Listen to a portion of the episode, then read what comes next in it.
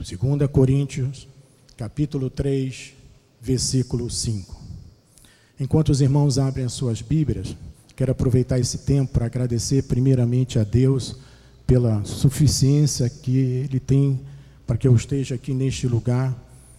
E quero também agradecer ao apóstolo Miguel Ângelo pelo, pela honra que ele me concedeu de estar lhe substituindo nesse púlpito nessa noite. Obrigado, apóstolo. É uma honra muito grande poder estar aqui nesta noite. Amém? Eu estendo também os meus agradecimentos à sua esposa, a doutora Rosana, à família apostólica. O nosso bispo André teve que sair, teve um compromisso lá em cima, mas também agradeço a ele, agradeço a minha esposa, a minha família e a minha família na fé. Vocês são as, as, as pessoas mais importantes nesta hora. Obrigado, Rodolfo. Obrigado, Joás. Obrigado à minha equipe de trabalho, o meu eletricista é, é, Levi, que está lá atrás, controlando as máquinas. Obrigado, Bispo Mussalã, que está lá em cima na administração. E obrigado, Bispo Zé Carlos, que está lá em cima nas mídias sociais. Diz assim a palavra do Senhor. E é por intermédio de Cristo que temos tal confiança em Deus. Não que por nós mesmos sejamos capazes de pensar alguma coisa, como se partisse de nós. Pelo contrário, a nossa suficiência vem de Deus. A nossa suficiência vem de Deus. Oremos ao Senhor. Que esta palavra abençoe todos os corações nessa noite. Senhor Jesus Cristo, Deus soberano, Deus predestinador. Obrigado, Senhor, pelo privilégio de estarmos mais uma vez, mais aqui na tua casa nesta noite, Senhor, para ouvir a tua voz, para te amar, para te servir, para te louvar, para te engrandecer o teu santo nome e para crescermos na graça e no conhecimento da tua palavra, Senhor. Sabemos que a tua palavra não volta vazia. E eu te peço, Senhor, que use os meus lábios nessa noite para falar aquilo que tu colocaste no teu coração para o teu povo aqui presente e nos assistindo através da internet. Fala-nos, Senhor. Fala-nos, Senhor, em nome de Jesus. E todo o povo de Deus diga Amém, amém e amém. Graças a Deus. Meus amados irmãos, minha família de Deus, povo de propriedade exclusiva de Deus, santos preciosos de Deus. Eu quero me dirigir nessa noite aos amados presentes e aos que estão nos assistindo pelas mídias sociais, para junto estudarmos algo muito precioso para as nossas vidas. Eu quero vos falar que Jesus é a nossa suficiência. Amém? Mas para compreendermos melhor este assunto, eu quero vos lembrar inicialmente do significado da mudança que ocorre na vida espiritual que se processa na vida de todo filho de Deus. A Bíblia diz que nós estávamos mortos em pecados e delitos, e ele isso era a nossa vida antes de confessar Jesus como nosso Senhor e Salvador. Infelizmente, a Bíblia diz que por causa de Adão, todos nós pecamos e estávamos destituídos da glória de Deus. Andávamos segundo o príncipe da potestade do ar. Éramos por natureza da carne, como filhos da ira. Éramos cegos. Tínhamos véus espirituais sobre os nossos olhos, sobre o coração. É assim que era o, comportamento nosso antes de encontrarmos Jesus Cristo. E em determinado momento da vossa vida, para muitos, talvez o momento mais dramático da sua vida, quando Deus, através de Jesus Cristo, através da obra definitiva de sal, da salvação, rompeu definitivamente qualquer ligação que pudéssemos ter com o inimigo, é, tirando-nos das trevas e nos transportando para o reino do seu amor. Diz assim a palavra do Senhor em Colossenses 1,13: diz: Ele nos libertou do império das trevas e nos transportou para o reino do Filho do seu amor. Aqui então, o grande momento, quando se ouviu a palavra da verdade, quando a fé chegou até nós, entrou pelos nossos ouvidos espirituais e chegou ao nosso coração. Nesse instante, toda a provisão da cruz do Calvário imediatamente, instantaneamente tomou posse da nossa vida. Amém? Passamos então do império das trevas para o reino do Filho do seu amor. Veja, amados, o homem jamais por si mesmo poderia fazê-lo. Não poderíamos fazer. Porque volto a falar que estávamos o quê? mortos em pecados e delitos, e foi Jesus que nos libertou. E esta libertação se deu quando na nossa vida? Na cruz do Calvário. E quando se deu a materialização dessa libertação? Quando nós dissemos: Jesus Cristo, tu és o nosso Senhor. Nessa hora, foi rompido os laços com o maligno, e o Senhor nos tirou das mãos do maligno e nos transportou com segurança eterna, com segurança eterna para o reino do Filho do seu amor. Diga amém por isso. Jesus já havia profetizado isso em João capítulo 5, versículos 24 a 25. Ele diz assim no 24: Em verdade, em verdade vos digo quem ouve a minha palavra e crê naquele que me enviou tem a vida eterna. Não entra em juízo, mas passou da morte para a vida. Da morte para a vida. 25. Em verdade, em verdade vos digo que venha a hora, e já chegou, em que os mortos ouvirão a voz do Filho de Deus, e os que a ouvirem viverão. Viverão. Quem eram esses mortos que Jesus se referiu que ouvirão a sua voz? Éramos nós, que estávamos perdidos.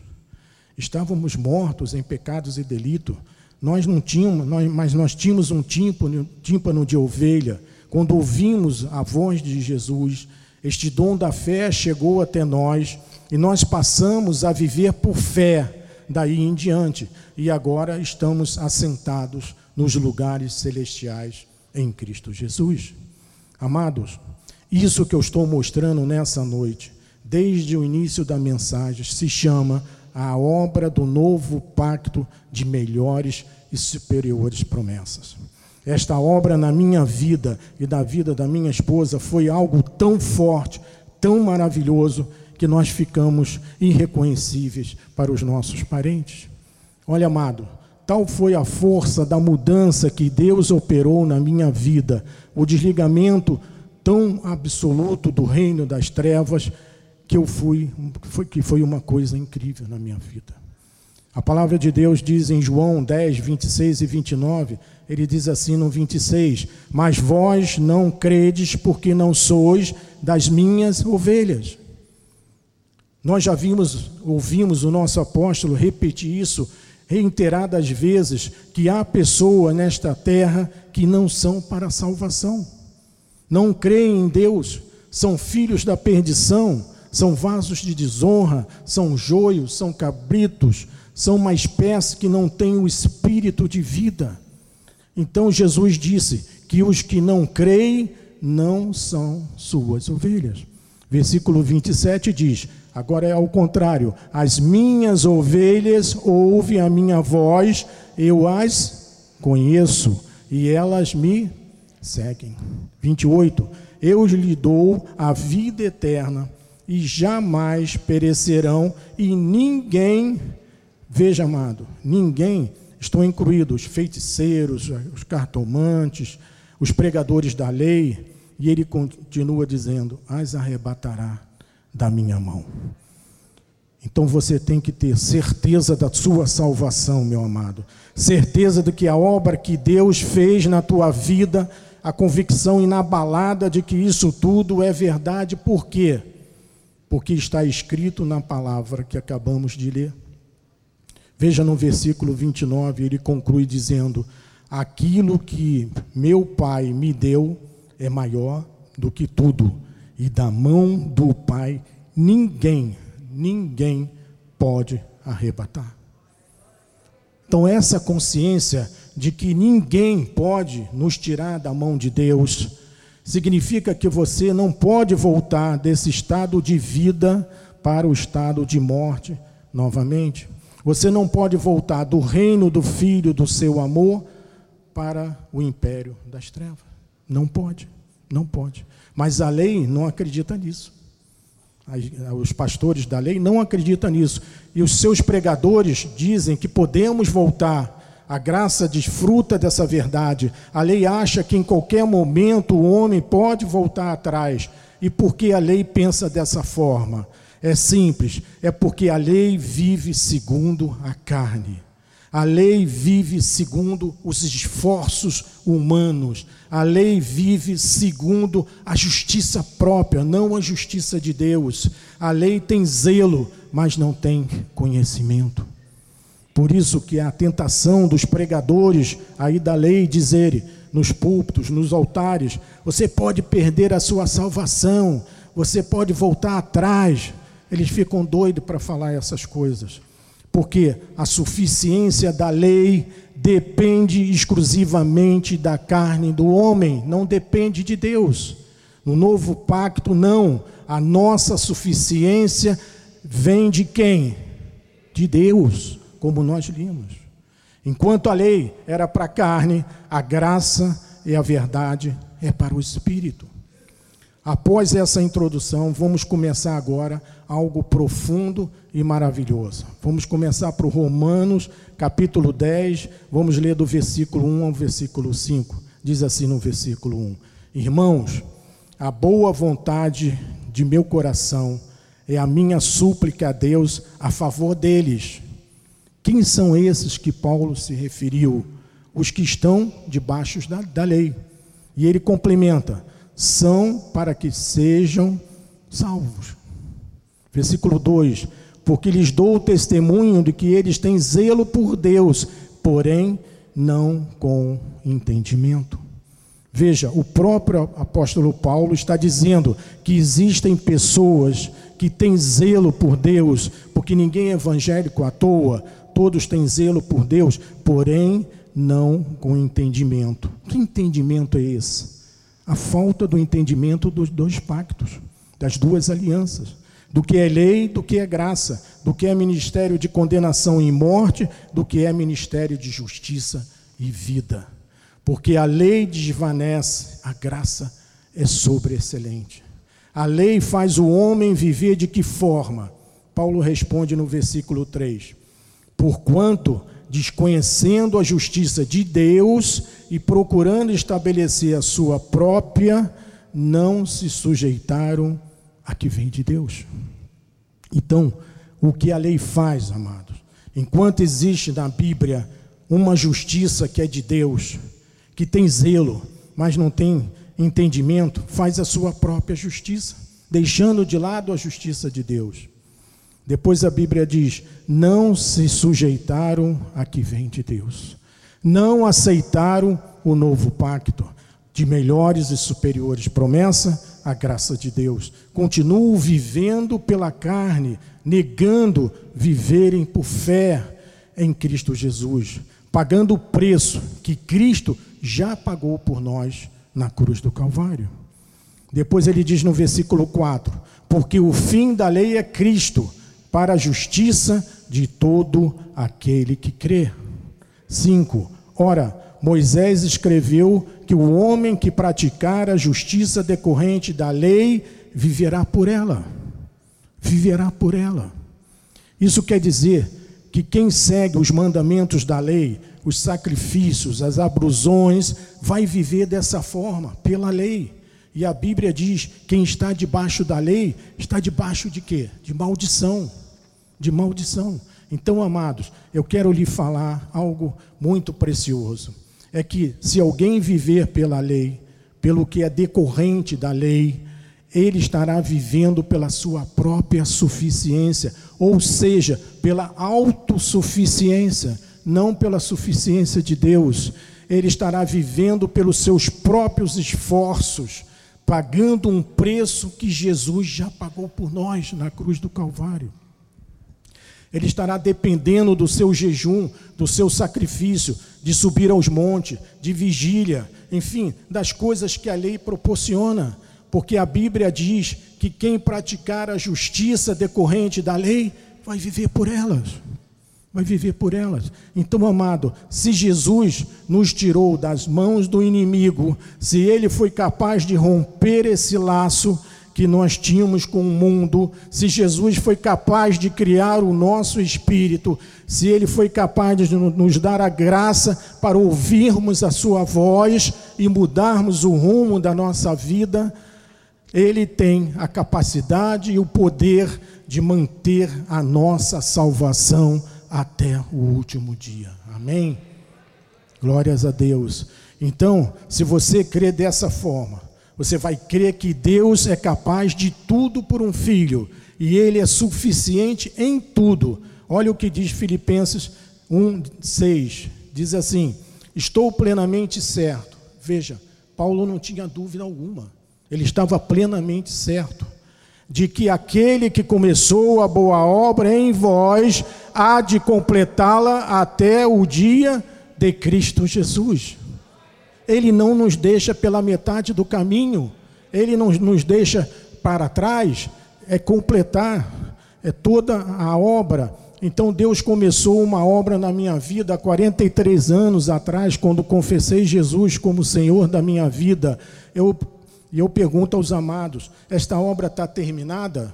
Não dia a dia, de glória em glória, o Senhor vai transformando a minha vida, a nossa vida, os meus pensamentos vão sujeitando mais a minha carne, o meu espírito vai se prevalecendo. Quem faz essa obra em nós? É Deus.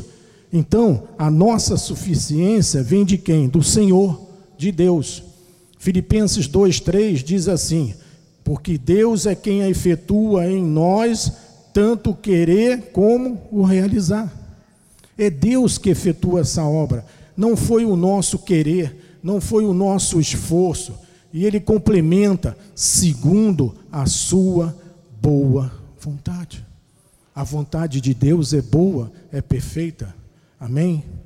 Então, meus irmãos, o Senhor Jesus Cristo quer que a igreja aqui presente, os que estão nos assistindo pelas mídias sociais, entendam que Deus não quer que você dependa da sua carne, em hipótese alguma. Deus não quer que a sua confiança esteja na sua própria força. Deus não quer que você creia na sufi... Deus quer que você creia na suficiência dele e dependa dele, somente dele, somente dele, Jesus Cristo. Amém? Só assim a vida espiritual é vitoriosa. Portanto, o Senhor Jesus sempre foi contra o espírito de independência dele, de autossuficiência na obra de Deus. Isso é terrível para a obra de Deus, porque isso é a prova de que a pessoa está vivendo segundo a carne e Deus não quer nada com a nossa carne. Veja João capítulo 6, versículo 63 diz assim: O espírito é que vivifica, a carne para nada aproveita. As palavras que eu vos tenho dito são espírito e são vida. Espírito e vida. Tudo o que fizermos na carne, esforço, sacrifício, jejum, vigílias, monte, tudo que eu fizer na carne não tem qualquer valor para Deus, é zero. Ele não recebe. Na lei, sim, na lei, a autossuficiência, as obras da carne eram um esforço, era uma coisa normal para eles, porque a lei era um pacto de carne, era cheio de proibições, de comidas, de cerimônias, de observações de lua, de sábado, era tudo dependente do homem, totalmente dependente do homem. Veja o que diz em Colossenses 2, 16, 17: diz assim: Ninguém, pois, vos julgue por causa de comida e bebida, ou dia de festa, ou de lua nova, ou sábados. 17. Porque tudo isso tem sido sombra das coisas que haviam de vir, porém o corpo é de Cristo.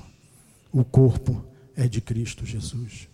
Na lei era sombra, na graça era substância.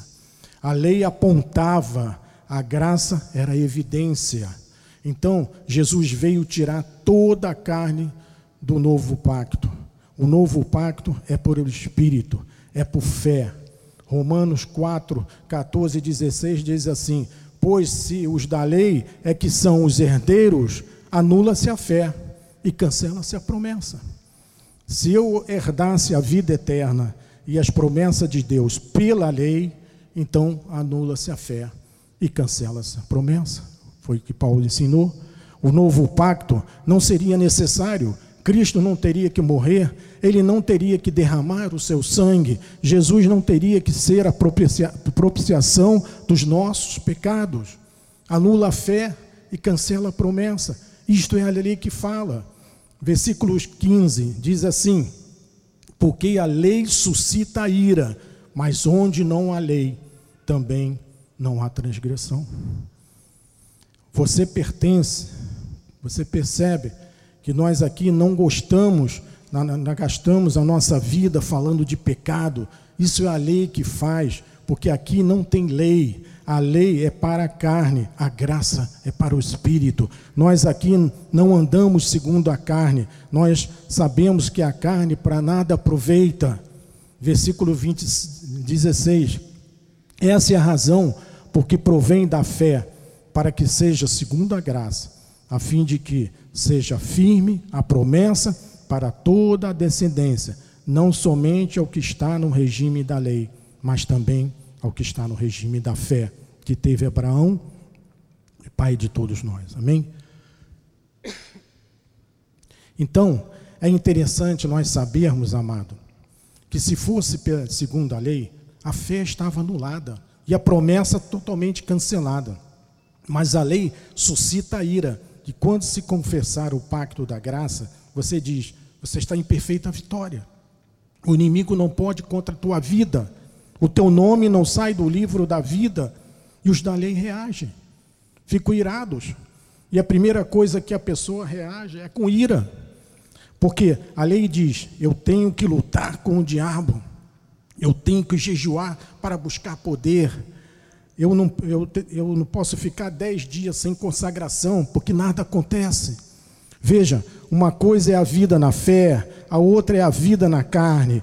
Cristo, o Senhor da nossa vida, o nosso redentor, fez na cruz do Calvário que a carne não podia fazer. A carne não podia cumprir todos os mandamentos. Tiago disse: se você cumprisse todos, mas se infringisse um, pagaria por todos.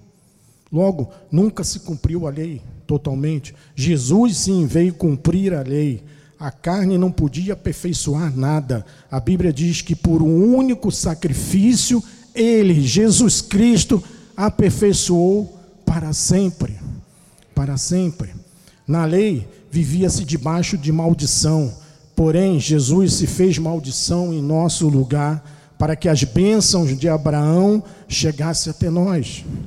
A lei castigava, enquanto a Bíblia diz que o castigo que nos traz a paz estava sobre Deus, estava sobre o Senhor. Hebreus 9, 8 e 9 diz o seguinte: no 8, querendo com isso dar a entender o Espírito Santo que ainda o caminho do santo lugar não se manifestou, enquanto o primeiro tabernáculo continua erguido. Esse primeiro tabernáculo foi erguido no deserto, deserto, deserto, sobre o domínio da lei. E ou seja, a obra que Deus não é para não é completa na nossa vida, segundo a lei, os sacrifícios, os jejuns, as vigílias, as obras da carne, o orgulho pessoal, a autossuficiência estiverem presentes na nossa vida. Isso tudo é o primeiro tabernáculo que Paulo acaba de se referir, e no versículo 9 ele diz assim: É isto uma parábola para a época presente, e segundo esta, se oferecem tanto dons como sacrifício, embora estes, no tocante à consciência, sejam ineficazes para aperfeiçoar aquele que presta culto. Olha, qualquer sacrifício que se faça é ineficaz, não serve. Ineficaz no dicionário significa que não produz o efeito desejado, é inoperante, é infrutífero. Deus não recebe, Deus não aprova, Deus não quer nada com a lei, porque a Bíblia diz que nesse novo pacto o justo viverá por fé. O justo viverá por fé. A lei é ineficaz para quem presta culto. Então, quer dizer que todas as obras que eu faço na carne são obras mortas. O sangue de Cristo é que nos purifica de tudo isso. Hebreus 9,15 diz assim: Por isso mesmo, ele é mediador de nova aliança, a fim de que, intervindo a morte para a remissão das transgressões que havia sobre a primeira aliança, recebam a promessa da eterna herança aqueles que têm sido chamados. Quem tem sido chamados? Eu e você. Eu e você, amado. Então, meus amados, isso aqui no nosso ministério é uma consciência absoluta revelada à igreja pelo nosso apóstolo Miguel Anjo. O pacto da lei era um pacto de obras, de sacrifício, de autossuficiência, a suficiência própria do próprio homem. Quanto mais eu sacrificava, mais eu era agradável a Deus. Quanto mais se pagava o preço no Antigo Testamento, na lei, mais se tinha intimidade com Deus. No Novo Pacto, não não é por obra para que ninguém se glorie, então é por fé para que seja por graça. Diga, é por fé para que seja por graça. E aí, sendo por graça, o homem não tem intervenção alguma, não há qualquer participação do homem no que diz respeito à sua salvação. A obra é de Deus, é 100% dele, de Jesus a obra dele está completa, agora basta dizer que crer e viver essas verdades. Eu aprendi isso quando cheguei aqui na Cristo Vive. Passei a depender somente de Deus.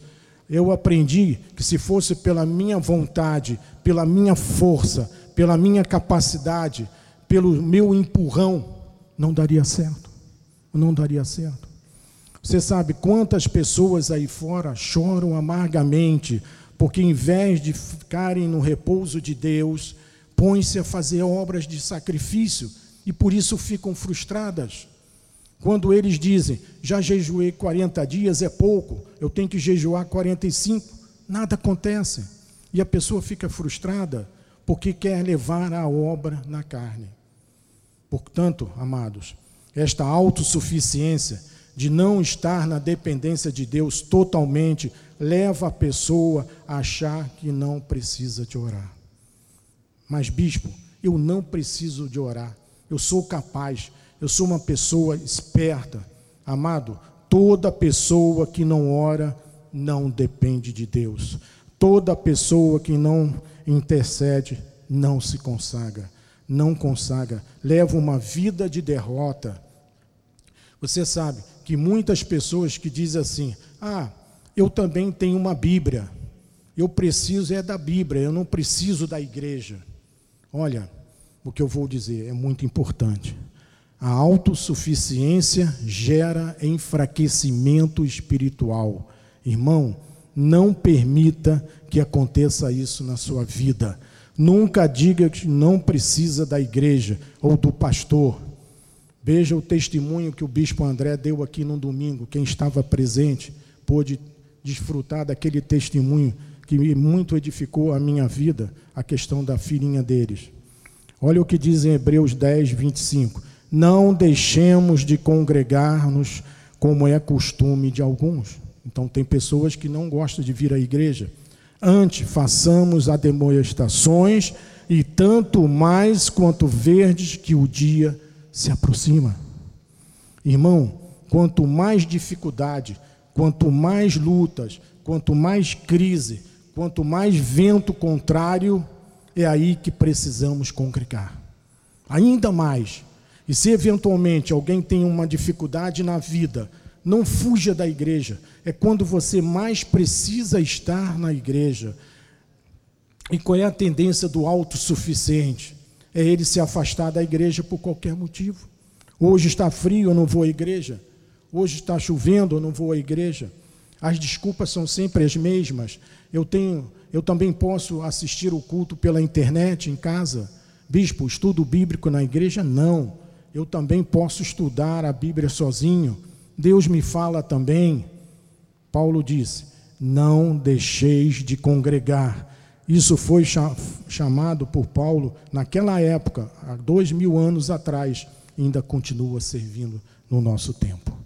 Porque a tendência de uma pessoa que deixa de congregar é esfriar, é perder a sua alegria, é perder o seu calor, é perder o convívio da igreja. E quando ocorre esse afastamento, a pessoa vai para baixo e a volta é muito difícil.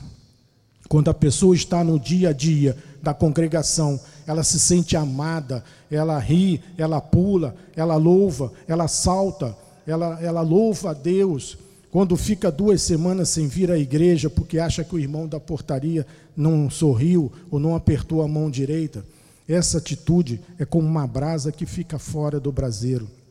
Ela começa a se esfriar. E essa autossuficiência gera isso, o enfraquecimento espiritual. Amados, não permita isso nunca na sua vida, nunca. Nunca diga no ministério genuíno da graça de Deus que eu não preciso da igreja, que eu não preciso do pastor. Olha o que Hebreus 13, 7 diz: Lembrai-vos dos vossos guias.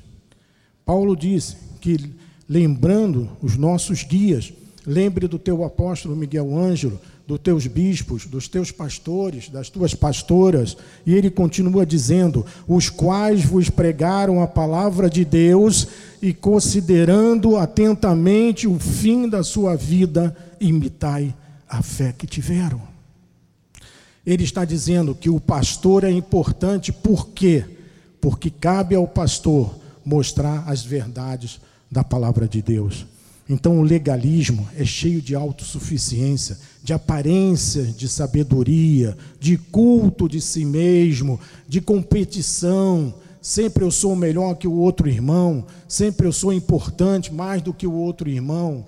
Eu jejum mais que você, eu oro mais que você, o meu joelho está mais ferido que o seu, e o espírito de competição é feito pela carne, e isso não edifica a sua vida. Por isso que em Deuteronômios 8, 17 e 18 diz assim: Não digas, pois, o teu coração, a minha força e o poder do meu braço me adquiriram esta riqueza. Não diga nunca isso. 18. Antes te lembrarás do Senhor teu Deus, teu Deus, porque é Ele que te dá força para adquirir riqueza, para confirmar sua aliança que, sob juramento, prometeu a teus pais, como até hoje se vê. Nunca fale que você conseguiu algo por si só, por causa da tua força do teu braço, da tua capacidade, da tua inteligência, Reconheça sempre que foi Ele, o Senhor, que te deu a capacidade, foi Ele, foi Ele que te deu a mente, o intelecto e a inteligência para venceres. Foi Ele, foi Deus, foi Deus, foi Deus. Então, a manifestação da autossuficiência é a causa da derrota na obra de Deus.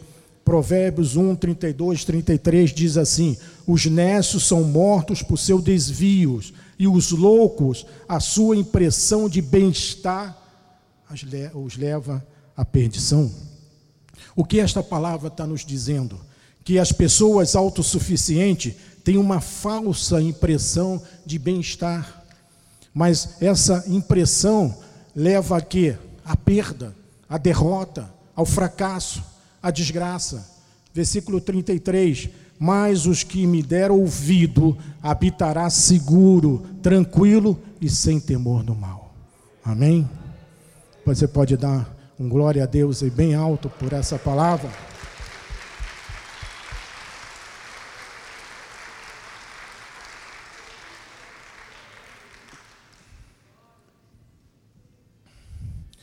Quem tem a sua suficiência em Jesus, que é o tema desse estudo que nós estamos fazendo, dirá sempre: Eu não sou capaz, eu preciso de Deus, eu preciso sempre do Senhor, eu necessito que o Senhor faça essa prova. Quero que Deus me ajude a passar nessa prova, para que eu me ajude a eu que eu possa encontrar uma esposa, encontrar um esposo, que o meu projeto de vida seja alcançado, que eu consiga isso, que eu consiga aquilo. Então, quem dá ouvido a Deus habitará seguro, tranquilo e sem temor do mal. Mas o autossuficiente, esse sim, não estará tranquilo. Não tem temor do mal. Culpa sempre o diabo. Estão sempre, oh, eu vou fazer um esforço para vencer o diabo. Isso é uma autossuficiência reprovada totalmente por Deus. Quem vive na sua autossuficiência terá sempre uma vida de derrota mas quem morre para a sua autossuficiência, ele sempre espera em Jesus e passa a depender totalmente de Deus. E terá sempre uma vida vitoriosa, porque ele espera sempre em Cristo e não na sua carne. Filipenses 3:3, Paulo deixa algo muito interessante. Porque nós é que somos a circuncisão, nós que adoramos a Deus no espírito e nos gloriamos em Cristo Jesus e não confiamos na carne. Confiamos em Cristo Jesus. E assim nós nos gloriamos em Deus. Amado, quem faz tudo isso é o Senhor. Quem dá força é o Senhor, amado. Quem traz o dizimista é o Senhor. Quem faz a igreja avançar é o Senhor. Filipenses 3:21 diz: "O qual transformará o nosso corpo de humilhação para ser igual ao corpo da sua glória, segundo a eficácia do poder que ele tem de até subordinar a si todas as coisas." Nós temos um corpo de humilhação. O nosso corpo é terrível, a nossa carne é terrível, para nada presta. Quando os soldados começaram a insultar a Jesus, Pedro sacou da sua espada e cortou a orelha do soldado. Na realidade, ele queria cortar o pescoço, mas ele errou e pegou na orelha. Pedro teve uma reação na carne nessa hora. É a reação da carne. Sai do repouso de Deus e nos, e nos traz a paz à nossa vida. Provérbios 3, 5 e 7 diz assim: Confia no Senhor. Quem confia no Senhor, diga amém. Amém de todo o teu coração e não te estribes no teu próprio entendimento. Não confies na tua carne, é isso que está se dizendo. Confia no Senhor e não te estribes naquilo que a tua mente diz. Versículo 6: Reconhece-o em todos os teus caminhos e ele endireitará as tuas veredas. 7. Não sejas sábio aos teus próprios olhos, teme ao Senhor e aparta de, do mal. Não seja sábio aos teus próprios olhos. Precisamos ouvir a voz de Deus, amados, e não a voz do homem. 1 Coríntios 10, 23 diz: Todas as coisas são lícitas, mas nem todas convêm. Todas são lícitas, mas nem todas edificam. Nem tudo convém para a nossa vida, amado. A lei não convém, não edifica, pelo contrário, destrói a vida dos irmãos, cria ira entre as pessoas, cria competição, cria espírito de rancor. O nosso apóstolo nos ensina que devemos seguir o que Deus diz na Sua palavra. Filipenses 4,13, ele diz: Tudo posso naquele que me fortalece, naquele que eu posso tudo. Quem é aquele? É Jesus Cristo. É nele que nós podemos tudo. Gálatas 2:20 diz: Logo, já não sou eu que vive, mas Cristo vive em mim, e esse viver que agora tenho na carne, vivo pela fé no Filho de Deus, que me amou e a si mesmo se entregou por mim. Diga: Cristo vive em mim. Cristo vive em mim. Não sou eu, não é o meu jejum, não é a minha carne, não é a minha capacidade própria, não é o meu grito, não é a minha inteligência, mas é Deus que vive em mim. E a suficiência vem dele, de Jesus Cristo, amado. 2 Coríntios 3, 4, 5 diz assim no versículo 4: E por intermédio de Cristo, que temos tal confiança em Deus. Versículo 5: Não que por nós mesmos sejamos capazes de pensar alguma coisa como se partisse de nós, pelo contrário, a nossa suficiência vem de Deus. Amado, se a nossa suficiência vem de Deus, quem é o homem que diz que não precisa de oração? que não precisa de congregar, que não precisa de igreja, não precisa de pastor, que não precisa fazer projetos de vida. A nossa suficiência vem de, de Deus. 2 Coríntios 5, 16, 17 diz assim: Assim que nós daqui por diante a ninguém conhecemos segundo a carne. E se antes conhecemos Cristo segundo a carne, já agora não conheço. Conhecemos deste modo, só pela fé. O Senhor não quer ser conhecido na via crúcia, sendo cuspido, sendo esbofeteado. Não, ele ressuscitou. Ali era a lei sendo cumprida, ali era o cumprimento da lei. Agora, o fim da lei é Cristo Jesus. Versículo 27. E assim, se alguém está em Cristo, é nova criatura. As coisas antigas já passaram, eis que fizeram-se novas. Agora, a graça de Deus governa a nossa vida, graças a Deus. É muito importante que você se conscientize disso, de que a tua carne é frágil, mas o teu espírito é forte. O teu espírito é forte. Quando eu não quero determinar os meus caminhos, quando não busco as minhas decisões, mas digo, Deus, o que tu queres para a minha vida? Quando você diz assim, essa é a mulher da minha vida, Deus. É com esse homem que eu devo me casar. É esse sócio que a minha empresa precisa. Esse é o curso que o Senhor quer que eu faça. É hora de avançar, é hora de parar. Quando você diz, Senhor, a minha suficiência vem de ti, eu não sou capaz de pensar se o Senhor não o fizer, aí é responsabilidade dele agir, de te conceder a vitória de conceder a tua cura, de fazer um milagre acontecer na sua vida, porque quem é totalmente dependente do Senhor tem a honra de Deus, tem a honra dele, e o nome que está sobre todo nome, o nome de Jesus Cristo. Ele é a nossa suficiência. Então, não é por sacrifício da nossa carne, é pela obra, disse Paulo em Romanos 11:6. E se é pela graça, já não é mais pelas obras, do contrário, a graça não é graça. Amém? Se é por obras, se é por carne, se é por competição, se é por praticar as obras da lei, então não é graça, é lei, é maldição. Então, meus amados, quando a autossuficiência desaparece por completo da nossa vida, nós não tomamos totalmente, nos tornamos totalmente dependentes de Deus, em Cristo somos vitoriosos. Em Cristo, somente em Cristo, somos mais do que vencedores. 2 Timóteo 1,12 diz: E por isso estou sofrendo essas coisas, todavia não me envergonho, porque sei em quem tenho crido, e estou certo de que Ele é poderoso para guardar o meu depósito até o dia final. Então vai, vai guardar até o dia final. A minha carne não poderia guardar até o dia final. Ele é que é poderoso, é Ele, meus irmãos, para guardar até o fim o teu tesouro. Quando você diz, Senhor, a minha suficiência vem de ti, Senhor, eu não sou capaz, eu não quero decidir por mim, eu não vou fazer segundo os meus pensamentos, não sou eu que tenho força para ganhar riqueza, tu, Senhor, é que me dás forças para trabalhar, és tu, Senhor, que orienta os meus caminhos. Então, quando eu demonstro a minha fraqueza total diante de Deus, e aí é que eu sou forte. Amado, eu vou lhe dizer algo importante para terminar, para terminar. Faltam 10 minutos para as 21 horas. Arma forjada não vale contra a tua vida. Você recebe?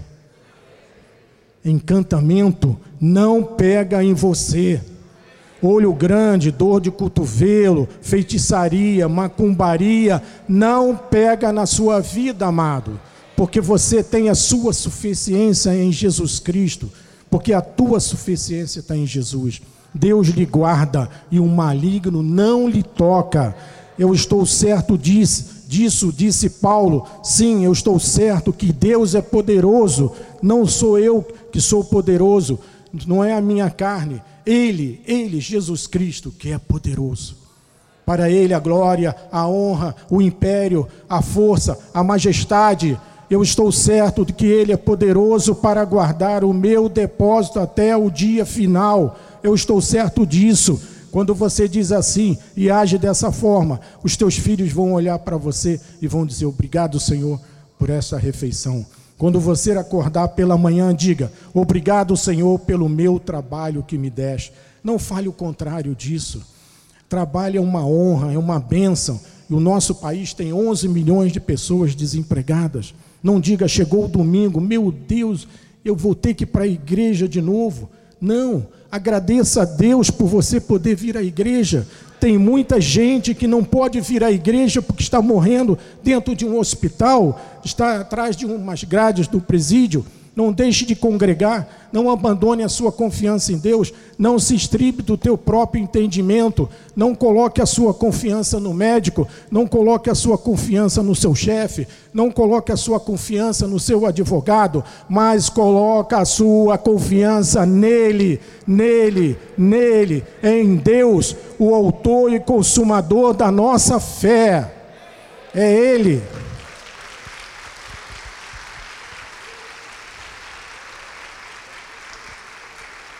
Glória a Deus. Coloque a sua confiança em Deus. Diga sempre: tudo posso naquele que me fortalece. Agradeça sempre a Deus que renova as suas misericórdias todas as manhãs, meus amados. Quando você abre os seus olhos, as suas misericórdias duram para sempre. Amado, esse é o Deus que servimos, Ele é poderoso, Ele é poderoso para guardar o nosso tesouro, para fazer infinitamente mais do que você pode pensar ou pedir. Se Deus é por mim, quem será contra mim? Quem será contra você? Caiu mil ao teu lado e dez mil à tua direita, tu não serás atingido. O meu Deus, segundo a minha, segundo a sua riqueza em glória, há de suprir cada uma das suas necessidades. É nesse Deus que colocamos a nossa confiança, é no Senhor da glória, é o Deus dos impossíveis, é o Deus que salva, é o Deus do milagre, é o Deus da cura, é o El Shaddai, é o Deus que te dá a vitória. Eu, vamos aplaudir ao Senhor.